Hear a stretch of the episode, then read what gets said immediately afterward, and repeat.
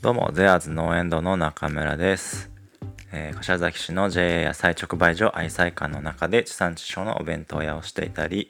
市役所売店の運営をしていたり、駅前商店街にホテルを作るプロジェクト、もしホテをしていたりします。この配信は調理師で野菜ソムリエの資格を持っている農園との中村が1日5分で旬の野菜についてほんの少し自慢ができちゃう知識なんかをお届けしていきます。料理の最中や寝る前移動時間など何かしながら生活の副音声的に聞くだけでちょっと野菜について詳しくなれちゃいます。えー配信はですね Spotify の方で何度でも聞き直せますのでぜひぜひご活用ください。インスタのストーリーズのハイライトにも URL が残ってますんでそちらからも、えー飛んでみてください。今日は冷えからくる胸や腹部の痛みに効く株のお話です、えー本題の前にお知らせです。土曜日からですね、えー昨日一昨日かな。え違うか。土曜日から、えー愛妻館全体のね GoTo フェスタっていうのが始まって、えーノーエンドもですね八宝菜丼を520円という超超お得プライスで販売しています、えー土日の2日間で、えー約70食ぐらい。これまで、えーもう100食くらいね提供させていただきました。今後メニューインもですね考えていますがひとまずお得プライスでの販売は期間中限りですので、えーぜひですね次の日曜日までやってますんでぜひお試しください。もう一点は、えー子ども食堂に関してのお知らせです。えー先日ご案内させていただいた子ども食堂の件ですがまだ見てない人はね、えー、とインスタの投稿欄を遡ってもらうと子ども食堂というタイトルで出ていると思います、えーその件ですが28日金曜日の夜21時からですねインスタライブの方で公開ミーティングとして進捗を共有したいと思っています。ご興味のある方はぜひぜひご参加ください。えーそんなこんなで本題です。今日は冷えからくる胸や腹部の痛みに効く株のお話です、えー株のお話の前にですね冷えからくる痛みって皆さん感じたことあるんですかね？僕ちょっとあんまり心当たりがなくてまあ、えーと参考書をねもう少し深く読んでいたところですね、まあ、女性の方々はねもしかしたらあるのかもしれないんですが男性でもなんのかな？どうなんだろう？あの乳腺炎っていうね胸の痛みとかまあそういう方がね時々あるかもって方はですね、まあ、薬膳でいうところの未病っていう状態なのかなと思うのでまあ時々あるよって方はですねその未病って呼ぶんですけど未病っていうところはね病気ではないけれど体が元気ではないみたいな状態のことをまあ言っていてまあその思い当たる節があるようなところぐらいですかね。もう毎日そうですっていう人はそれはもうねあの病気だと思います。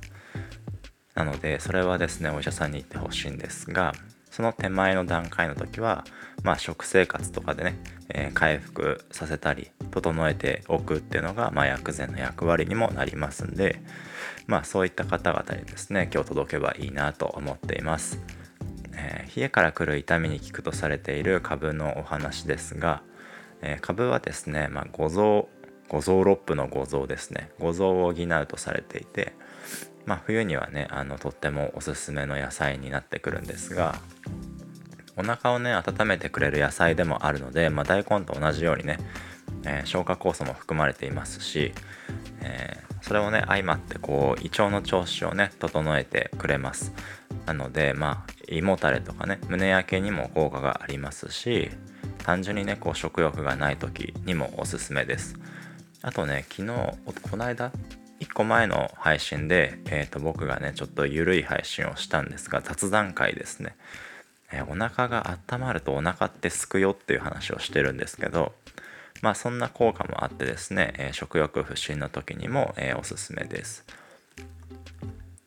あとはですね先ほどお伝えした乳腺炎とかあと便秘気味の方にもですね、まあ、症状が、えー緩和するんじゃないかっていう効果が、ま、期待できます、えーまたですね、えー上がった気を下ろす作用もあるので熱を持ったね腫れ物とかねこう吹き出物とかにも、えーと効くとされています。株の葉っぱの方はねよくこう栄養がいっぱいあるから食べてねっていう風にね聞いてると思いますが、まあ、葉っぱだけ見たらね緑黄色野菜だろうなと思うようなね栄養が含まれていてまあ、緑黄色野菜といえばカロテンですね。カロテンもいっぱい入っているしあとビタミンですかね。ビタミン C をはじめビタミン B とかね。B 群とかね入っていますのでミネラル群ですかね、えー、入っていますので美肌効果とかね健康的なお肌に近づくのにもね、えー、効果があると思います、えー、この副音声配信でもね毎度おなじみとなっている緑黄色野菜ですがね、まあ、生活習慣病に効くカロテンですよね。それはね今度こう油脂と、まあ、油分とかとね一緒に食べ合わせると効果的に吸収できますんでドレッシングを使ったり炒め物にしたりね、えー、ぜひぜひ習慣的に取り入れてみてください。薬膳の世界では生活習慣病の予備軍みたいなことをまあ未病と捉えていて未病の時点でね回復させて整った健康な体で毎日を過ごせるように食生活から取り入れていきましょう。というのが、まあ、薬膳の教えになっています。ます、えー、生活習慣病のね、えー、見直しあ病じゃないか。生活習慣のね見直しはね結構大変ですが、まあ、僕もね今ルーティン作りに今年から結構頑張って取り組んでいますので、まあ、一緒にね皆さん続けていきましょう。では今週もよろしくお願いします。今日めちゃくちゃ噛んじゃいました。またね